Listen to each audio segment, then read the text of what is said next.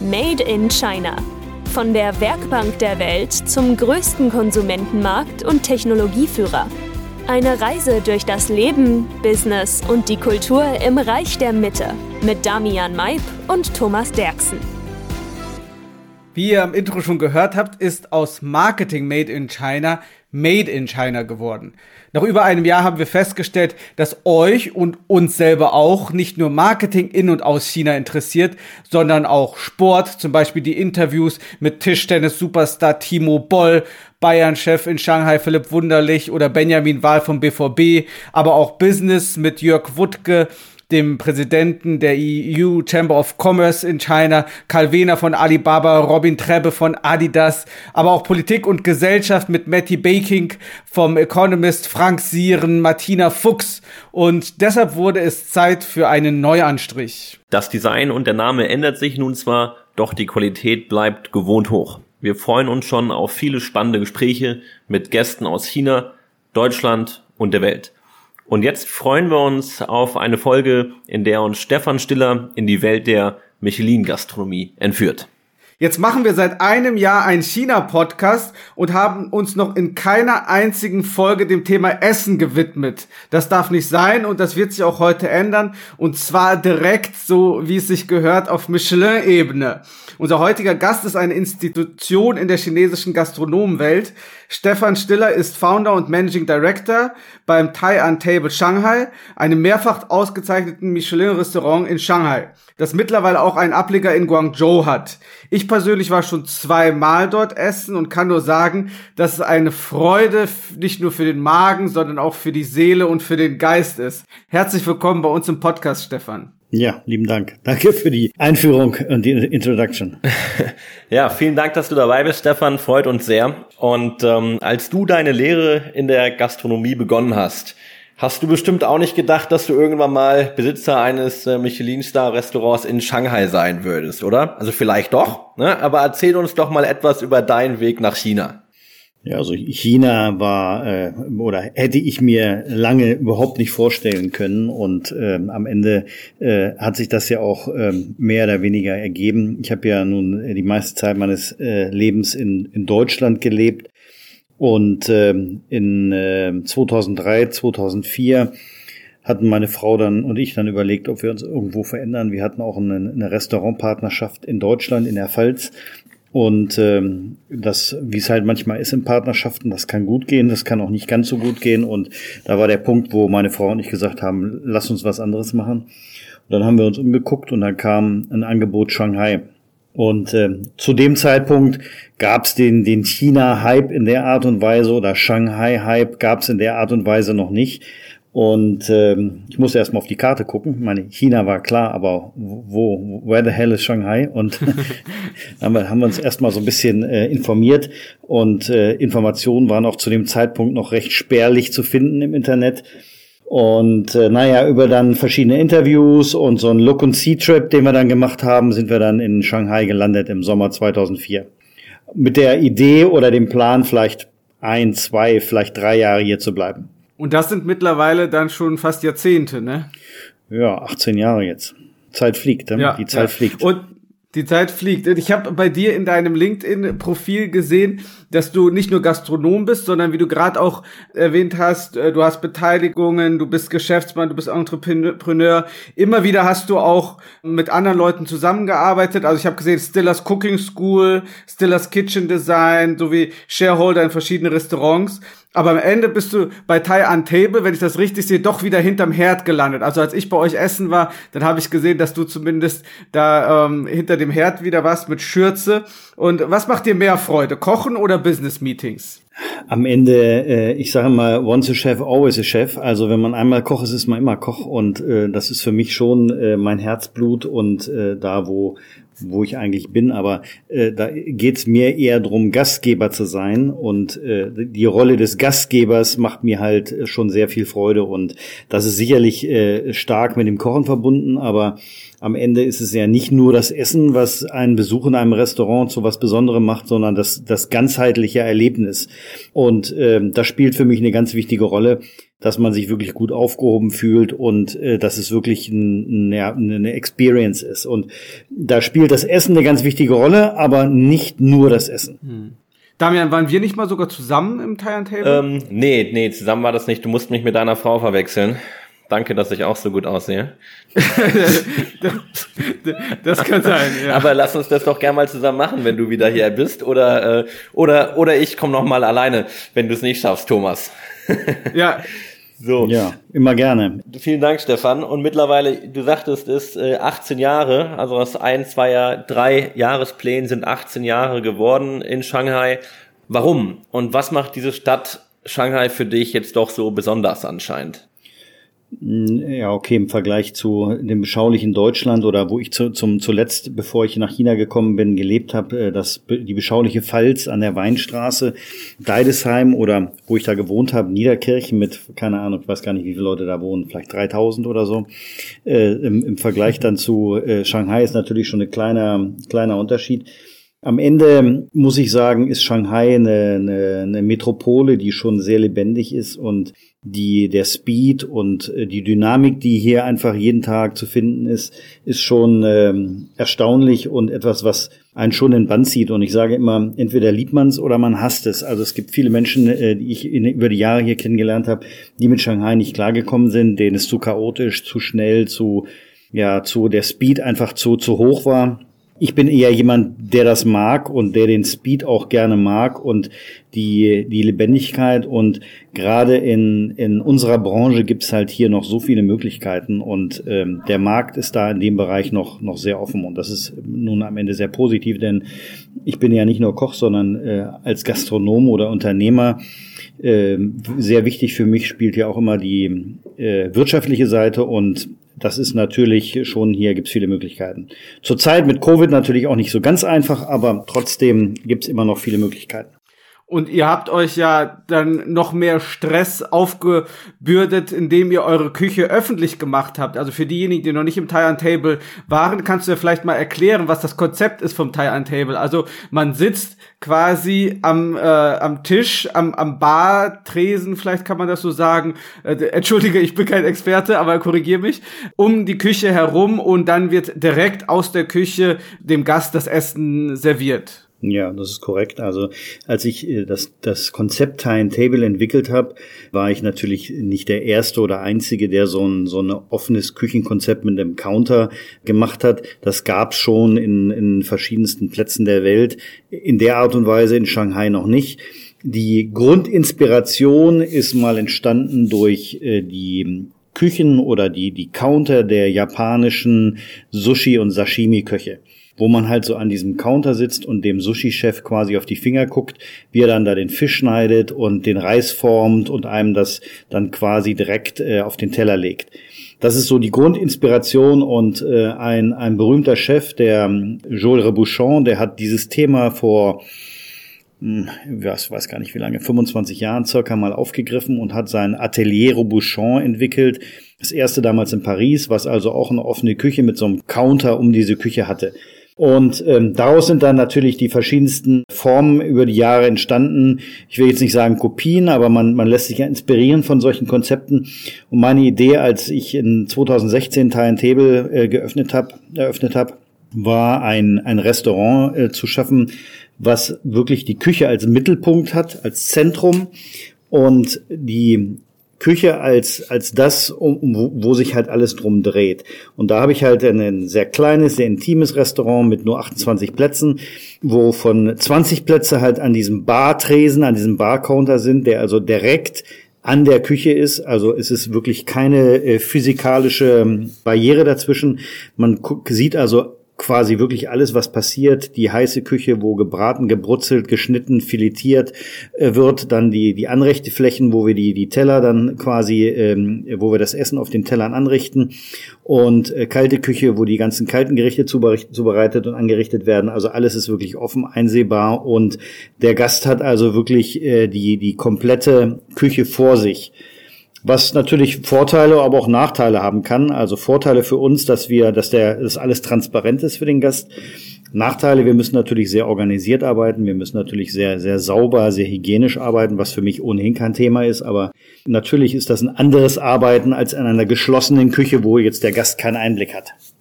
Das Leben und Arbeiten, das hast du ja gerade schon angesprochen, in Shanghai ist mit vielen Chancen, äh, sowohl finanziell als auch durch die Leute, die man kennenlernt, verbunden, aber natürlich auch mit vielen Risiken.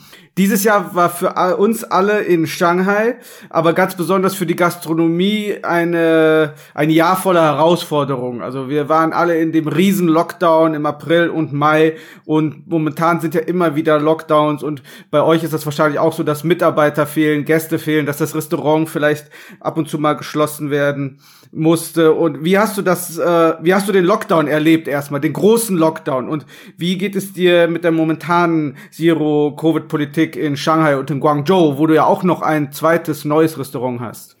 Ja, die, die allgemeine Covid-Situation ist natürlich nicht so einfach. Ähm, wenn ich, wenn man das mal so Revue passieren lässt, ähm, vor zwei Jahren oder ja, 2020, als es halt äh, losging mit Covid, äh, war das ja nur eine kurze Phase hier in China mit Einschränkungen. Das ging ja dann eigentlich relativ flott wieder, dass eine Öffnung da war und äh, mit den Grenzschließungen und entsprechenden Maßnahmen hier natürlich ein innerhalb von China ein relativ normales Leben äh, stattgefunden hat. Natürlich mit den äh, Einschränkungen, dass man nicht international reisen kann. Aber das Leben war jetzt über den Zeitraum 2020, 2021 ganz normal und ich, 2021 war für mich ein, ein exzellentes Geschäftsjahr.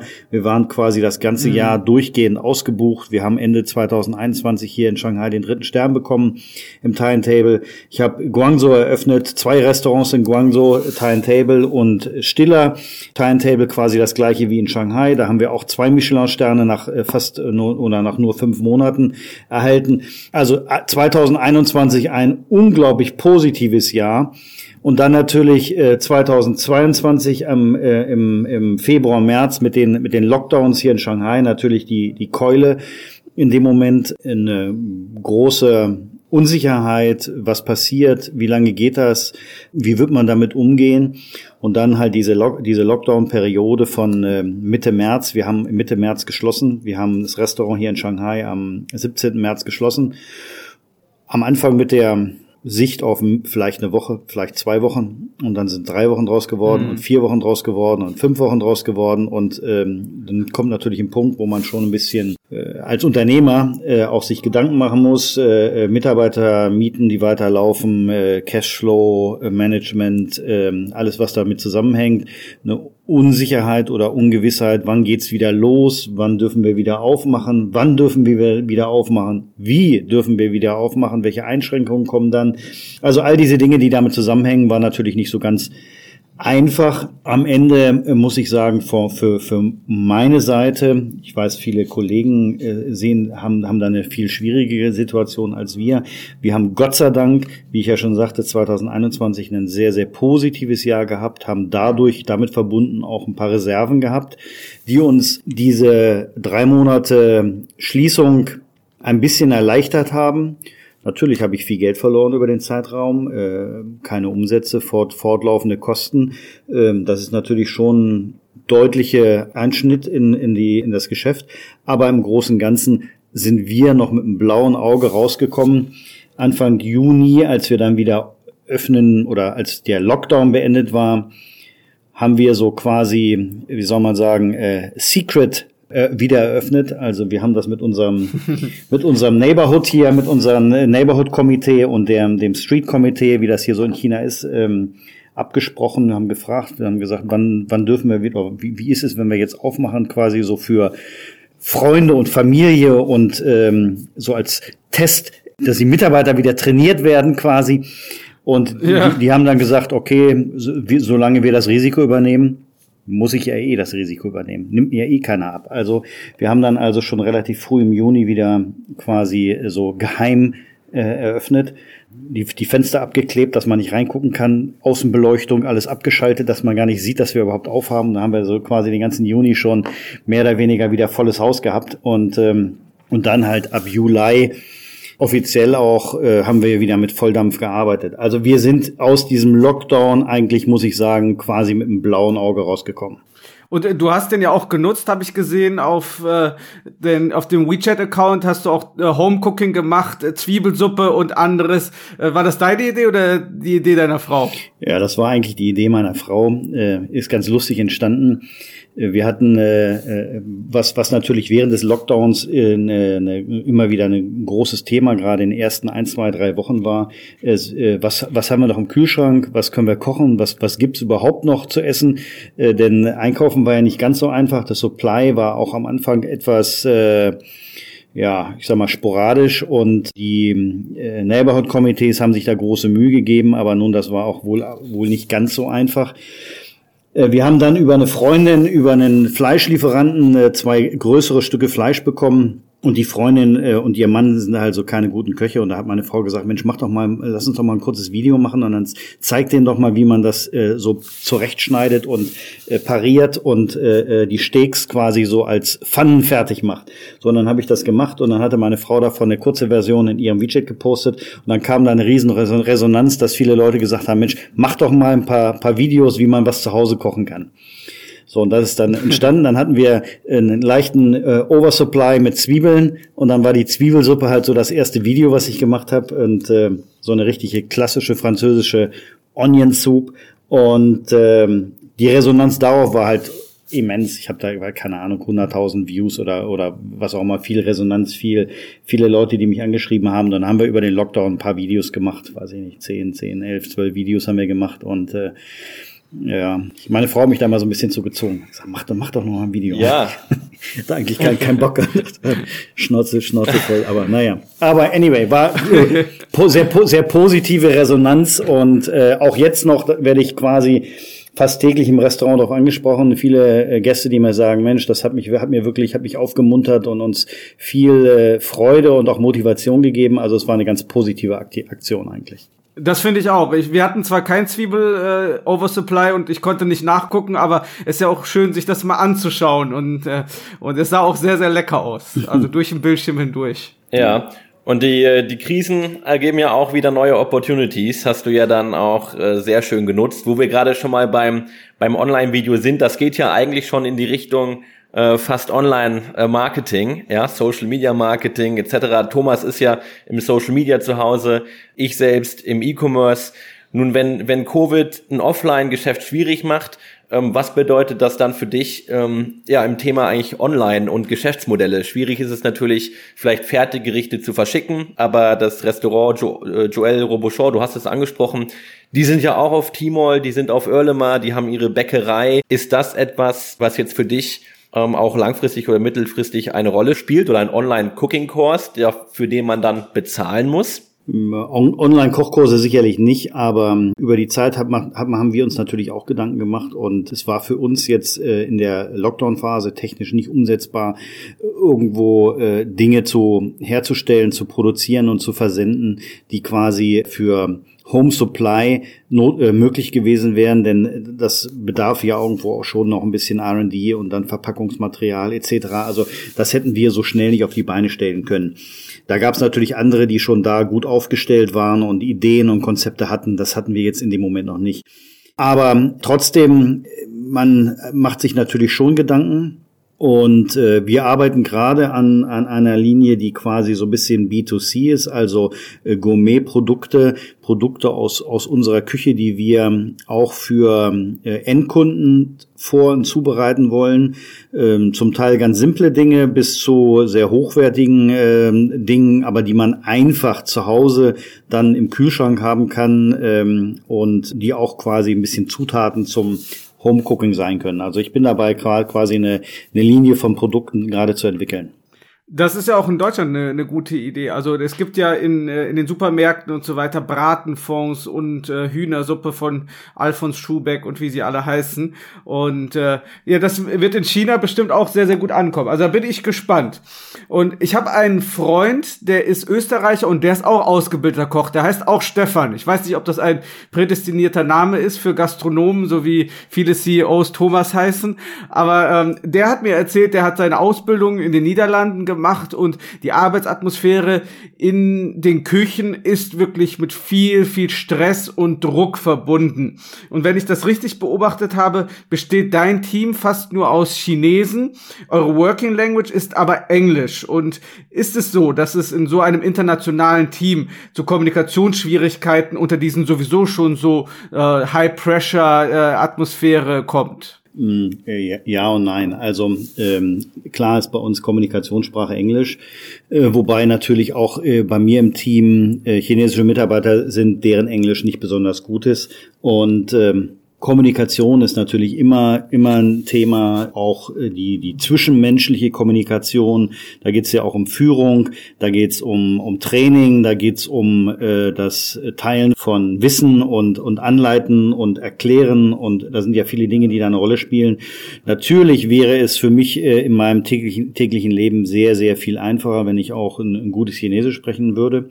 Ich weiß, du Thomas bist da, bist da super fit. Dein, dein Chinesisch ist, ist großartig. Ich habe leider äh, in den letzten 18 Jahren nie die Zeit, Muße und Ruhe gehabt, das mal zu lernen. Und äh, ich bin auch, denke ich, nicht so super sprachbegabt. Also mein Englisch ist ganz okay, aber ich habe das mal ganz am Anfang probiert, mit ähm, äh, Stunden Mandarin zu lernen, aber das habe ich ganz schnell aufgegeben, weil ich gemerkt habe, also nee, das ist übersteigt dann vielleicht doch meinen mein, äh, persönlichen Horizont und äh, das Leben wird es viel einfacher machen. Ähm, trotzdem ist es so, dass wir hier ganz gut kommunizieren und, und unsere Dinge hier im täglichen ähm, Ablauf ganz gut auf die Reihe bekommen.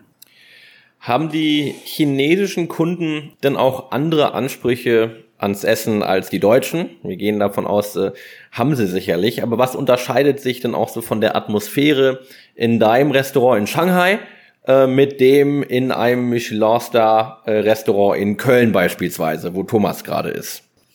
Ja, gibt schon schon relativ große Unterschiede. Äh, ich sag mal vom äh, vom Geschmacksbild her kleine Einschränkungen in dem Sinne, dass allgemein die Salztoleranz hier sehr viel niedriger ist als in Europa. Also mit Salz muss man immer aufpassen, dass äh, schnell äh, Gäste sonst reklamieren, sagen, es ist zu salzig, obwohl es eigentlich jetzt für unseren westlichen Geschmack äh, nicht wirklich salzig ist ist eine andere Aromatik und ähm, dann zum Teil, dass ähm, Gäste mit dem einen oder anderen nicht so ganz gut klarkommen, aber das ist das gleiche wie in Europa oder im Rest der Welt auch, dass man Gäste hat, die keine rohen Produkte essen möchten oder andere Einschränkungen haben. Dafür haben wir in Europa eigentlich mehr Gäste, die äh, alle Allergien haben oder glutenfrei oder laktosefrei oder was der Geier was. Das, das ist hier eigentlich eher ein bisschen weniger. Was ein relativ großer Unterschied ist, ist die, die Zielgruppe auch das Alter der Zielgruppe und überhaupt die komplette äh, Demografie. Äh, wenn ich noch an mein erstes Restaurant hier in Shanghai nachdenke, das war 2008, äh, da habe ich das aufgemacht, da hatten wir so, würde ich sagen, in circa 60 Prozent Ausländeranteil und äh, 30 bis 40 Prozent Anteil an chinesischen Gästen. Das hat sich über die Jahre total gedreht. Jetzt haben wir äh, über 90 Prozent, ich würde fast sagen über 95 Prozent lokale chinesische Gäste und nur einen sehr, sehr kleinen Anteil von Ausländern, was verschiedene Gründe hat. Äh, dazu kommt, dass ähm, die Chinesen, die bei uns als Gäste sind, sind im Schnitt sehr jung. Ich würde sagen, Altersstufe ist 25 bis 35. Und das, wenn äh, ihr in Deutschland in ein, ein Gourmet-Restaurant geht, wie das so schön da heißt, äh, oder Sterne-Restaurant in, in, in Europa oder in Deutschland, ist die Altersstufe eher, ich sage mal, 65 äh, aufwärts, weil in Europa eigentlich junge Leute eher weniger in die Gourmet-Tempel oder in die, die, die Feinschmecker-Restaurants gehen, weil zum einen halt zu teuer ist, zum anderen auch nicht wirklich äh, trendy oder angesagt ist. Und das ist hier deutlich anders. Also hier, wir haben hier ein sehr, sehr junges Publikum, zum größten Teil junge Chinesen, die im Ausland gelebt haben, studiert haben, sich sehr gut auskennen, die ähm, die Welt bereist haben, Top-Hotels kennen, sehr gute Restaurants äh, kennen, die sich mit Weinen auskennen und das fällt dann so ein bisschen in die Kategorie Lifestyle. Und ähm, dazu kommt auch noch, dass wir einen sehr hohen Anteil an äh, weiblichen Gästen haben. Also wir haben Gruppen von jungen Frauen, die gemeinsam zum äh, Essen kommen und sich sehr gut auskennen, also wirklich ein gut, sehr gutes Knowledge haben und auch natürlich entsprechend äh, fordernd sind. Also das sind sehr fordernde Gäste, weil sie sich auskennen und die sind bereit, ganz easy 300, 400, 500 Euro hier pro, Person auszugeben. Da zucken die nicht überhaupt nicht mit der Wimper. Also das Geld ist da spielt dann weniger die Rolle. Da spielt mehr die Rolle die die Leistung, die Qualität und das äh, das Erlebnis. Und da hast du auch schon unser unser nächstes Thema angesprochen wenn man keinen äh, Stern hat, wenn man keinen Michelin-Stern hat, dann ist wahrscheinlich der Druck auch nicht so groß. Und wenn man dann auf der Bühne steht und dann diese eins, zwei oder drei Sterne bekommt, dann freut man sich natürlich. Aber ich habe, ich glaube, wenn man dann am nächsten Morgen aufsteht, dann denkt man auch, puh, jetzt muss ich liefern, jetzt muss ich den Leuten auch zeigen, dass ich diese Sterne verdient habe. Geschäftlich äh, lohnt sich das bestimmt für euch, aber äh, da steigt doch auch der Druck. Also wenn Leute sagen, ich komme dahin, ich zahle jetzt mindestens, sagen wir mal, 150, 200 Euro, up to 500 Euro für ein Abendessen pro Person und ähm, dann möchte ich auch geliefert bekommen. Was hat sich bei euch verändert in den Restaurants, als ihr mit den Sternen ausgezeichnet wurdet? Ja, es ist, es ist immer so ein zweischneidiges Schwert und ähm, wie du schon gesagt hast, der Druck ist natürlich da, der Druck ist groß und ähm, äh, natürlich muss man abliefern, die, aber das müssen wir so oder so, mit, mit Sternen oder ohne Sterne. Natürlich ist es fürs Team eine, eine großartige äh, Wertschätzung, auch eine großartige Auszeichnung für deren harte Arbeit. Und ich sage immer, diese Sterne, die, die gehen nicht an mich, die gehen natürlich an, gehen nicht ans Restaurant, aber die gehen an alle. Die gehen ans gesamte Team, an alle, die beteiligt sind, an alle, die wirklich hart arbeiten und dafür jeden Tag viele, viele Stunden schwitzen und arbeiten. Und auf der anderen Seite, wie du schon gesagt hast, der Druck ist hoch und diese ganze Sternenummer, ob wir jetzt wirklich drei Sterne wert sind als Restaurant, keine Ahnung. Ich meine, der Michelin hat es uns gegeben. Schön, ich habe es genommen. Ne? Vielen Dank und freue mich natürlich drüber. Toll, tolle Auszeichnung. Ich, ich bin mir relativ sicher, wir sind das unkonventionellste Drei-Sterne-Restaurant der Welt weil es halt bei uns vom ganzen Setting, vom ganzen Drumherum halt so anders ist. Wenn man in, in dem äh, Land der Michelin-Sterne in, in Frankreich in ein Drei-Sterne-Restaurant geht, da ist man in diesem, in, ich sag mal nicht in allen, aber in den meisten ist es so, dass es die, diese traditionellen äh, Restaurants mit langer weißer Tischdecke und ähm, ähm, dem vielleicht noch dem Pianospieler an der Ecke, den Kristalllüstern an der Decke und dem äh, der Kerze auf dem Tisch und so dieser Flüsteratmosphäre und äh, das ist so diese das Stereotyp quasi dieses drei Sterne oder dieses Sterne Restaurants und das sind wir so gar nicht, absolut gar nicht. Bei uns ist es super laut und Musik ist, äh, meine Playlist ist halt äh, ähm, ist Deep House und wir, das ist halt ist halt ist halt total anders und das ist wirklich so der genau das Gegenteil von dem, was das traditionelle Drei-Sterne-Restaurant ist. Du hast ja gerade schon das Team angesprochen. Damian ist ja auch Arbeitgeber in, in Shanghai und viele Arbeitgeber beklagen sich ja über die hohe Fluktuation. Du sagst ja, das ist eine Auszeichnung fürs ganze Team. Hält sowas das Team auch zusammen oder wie hoch ist eure Fluktuation? Wir haben nicht so sehr viel Turnover im, im Team. Äh, so im Entry-Level ja, natürlich, klar. Wir haben auch junge Mitarbeiter äh, in der Küche und, und auch im Service, die nicht so super lange bleiben, aber das ist auch normal und wichtig für die jüngeren Mitarbeiter, verschiedene Sachen zu sehen. In meinem äh, Führungsteam ist nicht so wirklich viel Turnover. Also ich habe Mitarbeiter, die schon über zehn Jahre mit mir arbeiten. Und äh, mein, mein Assistent, der auch äh, unsere Reservierungen macht, ist quasi seit Anfang an mit mir zusammen, seitdem ich in China bin, seit 18 Jahren. Teil meiner, meiner Küchencrew ist auch seit vielen Jahren mit mir. Also das wir, wir erreichen schon eine relativ hohe Loyalität. Ich hatte in diesem Jahr ein bisschen Turnover. Mein äh, Chef de Cuisine, also quasi mein Küchenchef, der dreieinhalb Jahre bei mir war, hat mich äh, verlassen, gerade zum Ende des letzten Jahres. Ich habe einen neuen jungen Mann eingestellt, äh, der in Holland geboren ist, aber in Deutschland aufgewachsen ist. Er hat in München lange gelebt und gearbeitet und ist aber international auch sehr viel unterwegs gewesen. Der ist jetzt direkt nach dem Lockdown äh, zu uns gekommen im Juni. War natürlich auch schon von langer Hand vorbereitet, denn es ist ja nicht so ganz einfach äh, mit, mit den Visa, Work Permit, Flügen etc. pp. Aber da bin ich also ganz happy. Toller Mitarbeiter, äh, macht einen ganz, ganz äh, tollen Job, bin ich ganz happy. Aber äh, im Allgemeinen ist unser Turnover nicht, nicht sehr hoch. Drei Sterne und Deep House. Das hört sich so an, als müsste man gar kein Marketing mehr machen und die Leute rennen dir die Bude ein. Ist das denn auch so? Oder ähm, hast du da auch ein Marketing-Team sitzen? Du hast ja nicht nur ein Restaurant, sondern gleich mehrere. Und äh, Dian Ping ist ja auch immer ganz wichtig. Bevor ich in ein Restaurant gehe, ähm, schaue ich mir da immer gern die Bewertungen an. Oder die Girls gehen auf Little Red Book. Ja, ist das für dich überhaupt relevant oder ähm, spielt das bei dir gar kein Thema mehr? Ja, schon eine Relevanz, natürlich. Äh, Diamping ist äh, auch äh, so ein zweischneidiges Schwert, äh, positiv und negativ, weil hier nun am Ende des Tages jeder Gast ein, ein, ein Tester, ein Food Critic ist. Jeder Gast, der hier äh, sofort seine, seinen Senf, seine Meinung dazu gibt in den sozialen Medien, ob das auf WeChat, Weibo, Redbook, äh, Diamping ist, was auch immer. Wir haben ja nun äh, da vielfältigste äh, Social-Media-Plattformen in China aber am Ende des Tages, wenn ich jede, jede Bewertung lesen würde, hätte ich äh, schlaflose Nächte und ähm, man muss da auch eine gewisse, äh, eine gewisse Toleranz, aber auch eine gewisse Dickhäutigkeit haben dazu.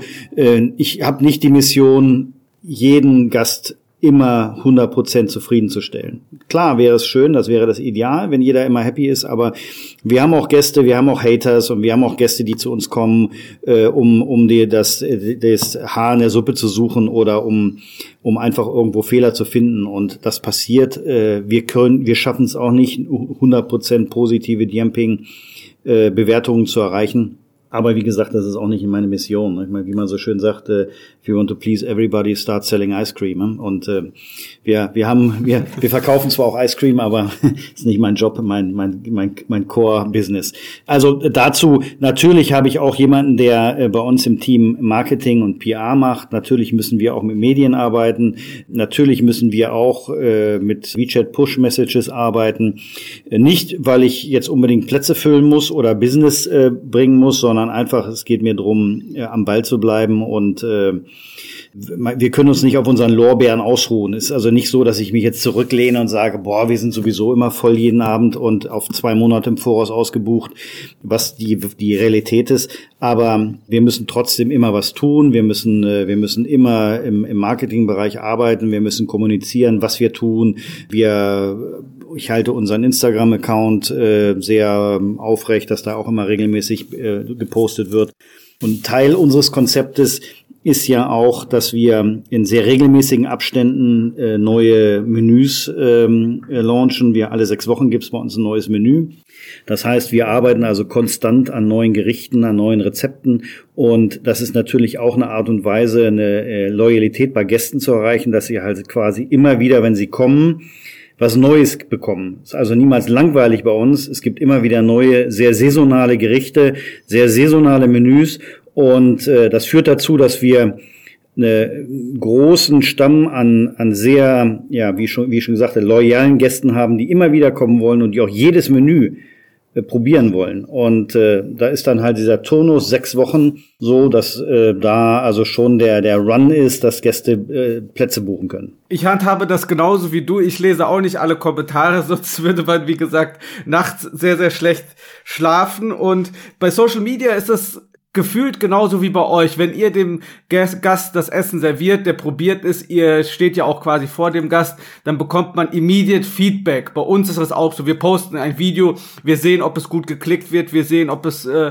Likes bekommt, wir sehen, ob es kommentiert wird. Bei Damian, der hat einen viel dankbaren Job, der macht ein Projekt und nach drei, vier Monaten, dann kriegt er erst Feedback vom Kunden. Also Damian, sei dankbar dafür. Wir haben es viel härter als du. Und ich habe gesehen, dass du vor kurzem auf LinkedIn eine Geschichte gepostet hast mit einem anstrengenden Kundenpaar, so ähm, wie du es gerade schon erwähnt hast, die fünf Gerichte bekommen haben und fünf Gerichte auch bemängelt haben und die dann von dir ausgeladen wurden. Und äh, das ist, glaube ich, äh, nicht nicht selten, denn ich habe auch in der Serviceindustrie früher mal gearbeitet, in der Sparkasse, das ist vielleicht noch was anderes als im Restaurant, aber mit Menschen zu arbeiten und in der Serviceindustrie, das kann auf die Dauer anstrengend werden. Und du machst es jetzt schon seit Jahrzehnten.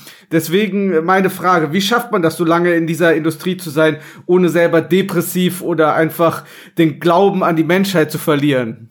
das Thema ist, äh, das hatte ich, glaube ich, im Eingang schon mal gesagt, man muss halt gerne Gastgeber sein. Und dieses äh, Gastgeber sein ist für mich einfach eine, eine Sache, die für mich auch keinen Unterschied macht, ob ihr bei mir nach Hause als Gäste kommt oder zu mir ins, ins Restaurant als Gäste kommt. Das ist genau das Gleiche für mich.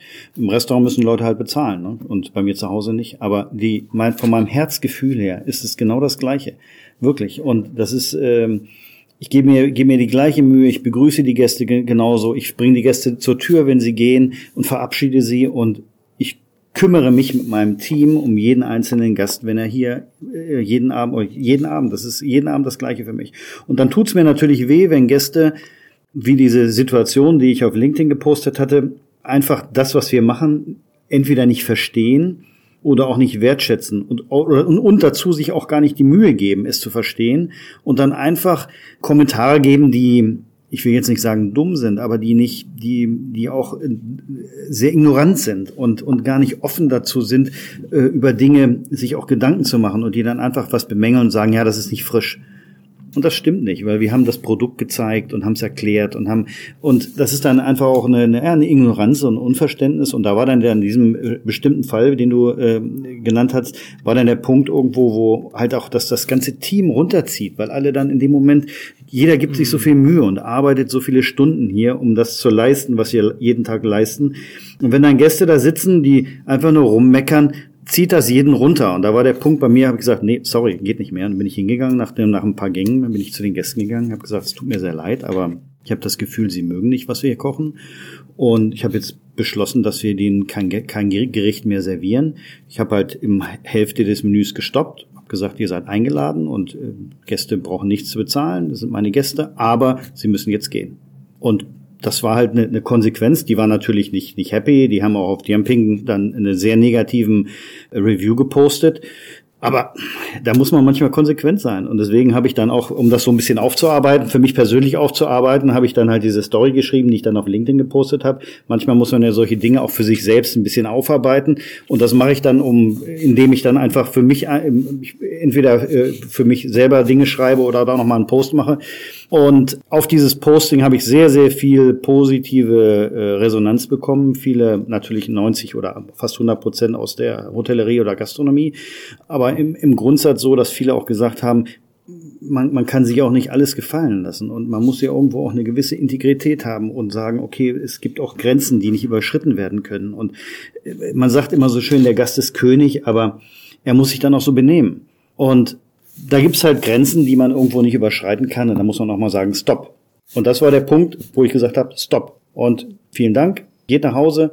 Die hatten Geburtstag und wollten natürlich ihren Geburtstag feiern. Ja, tut mir leid, nur dann müssen sie sich auch so benehmen. Und nicht, das ist, wir sind ja, auch wenn die Gäste hier dafür Geld bezahlen, sind wir trotzdem ja keine Prostituierten, die uns verkaufen. Wir müssen ja schon äh, irgendwo eine gewisse, einen gewissen Stolz haben mit dem, was wir machen. Und dann, da gibt's halt Grenzen. Ja, sehr, äh, sehr, sehr richtig. Und es gibt ja auch, also es gibt ja sehr viele Leute in China, die zur äh, Null-Covid-Politik Stopp sagen und das Land verlassen. Wie ist denn dein persönlicher Fünfjahresplan? In China sprechen wir gerne über Fünfjahrespläne.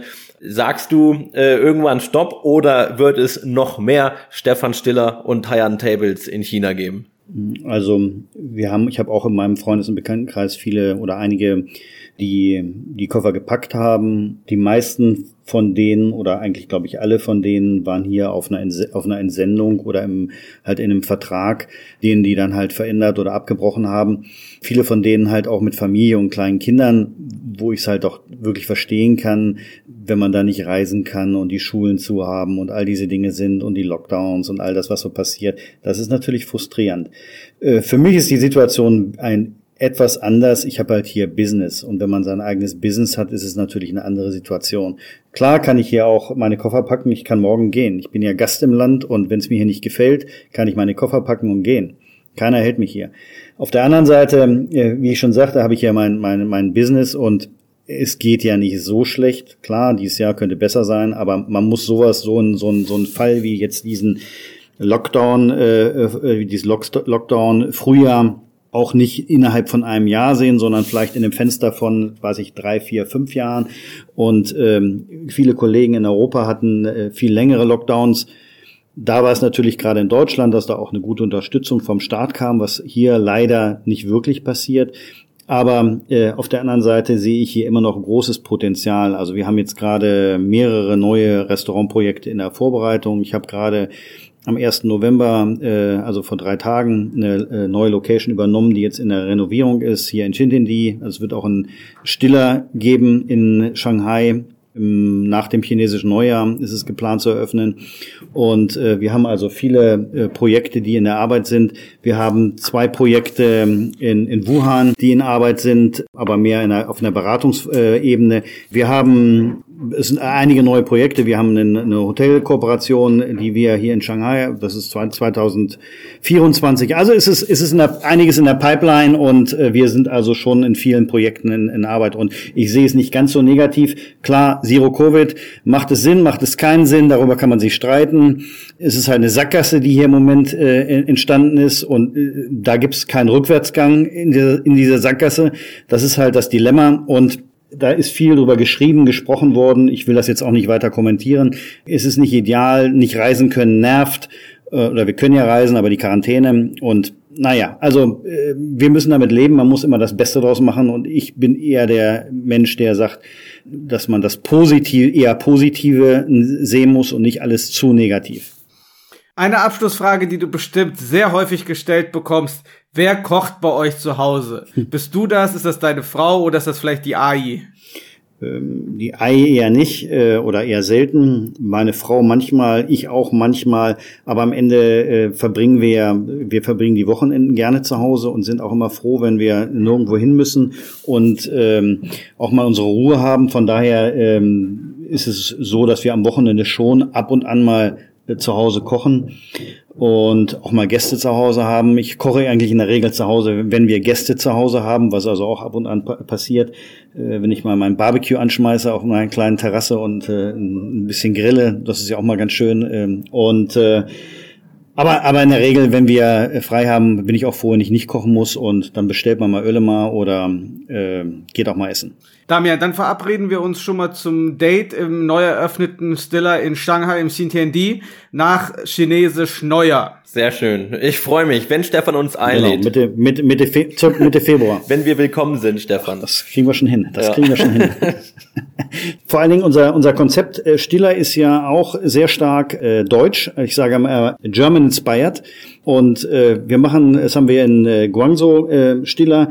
Ähm, als ich es aufgemacht habe, da war das noch so ein bisschen, bisschen internationaler, also von einem guten Jahr. Und wir haben dann das Konzept wirklich in so eine Richtung gebracht, German inspired.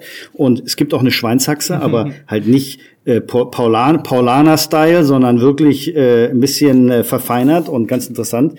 Wir machen also eine moderne, moderne deutsche Küche, was man ja eigentlich in Deutschland hm, eher weniger bekommt. Und äh, das, das kommt gut an. Und das werden wir hier so in Chintinti auch ganz äh, stark in den Vordergrund stellen.